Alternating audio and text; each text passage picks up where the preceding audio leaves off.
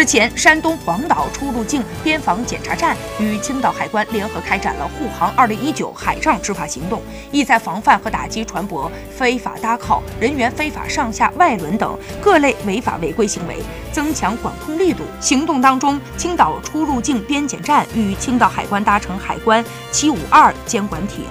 通过高频对讲机对外籍船舶实施询问检查，核实船舶信息。核查人员登轮、登陆和搭靠情况，并开展执法宣传，要求船方严格遵守锚地船舶安全管理规定，确保船舶停靠锚地期间的安全。据了解，此次联合执法行动共检查外籍船舶五艘，搭靠船舶三艘，及时排除了存在的海上安全隐患。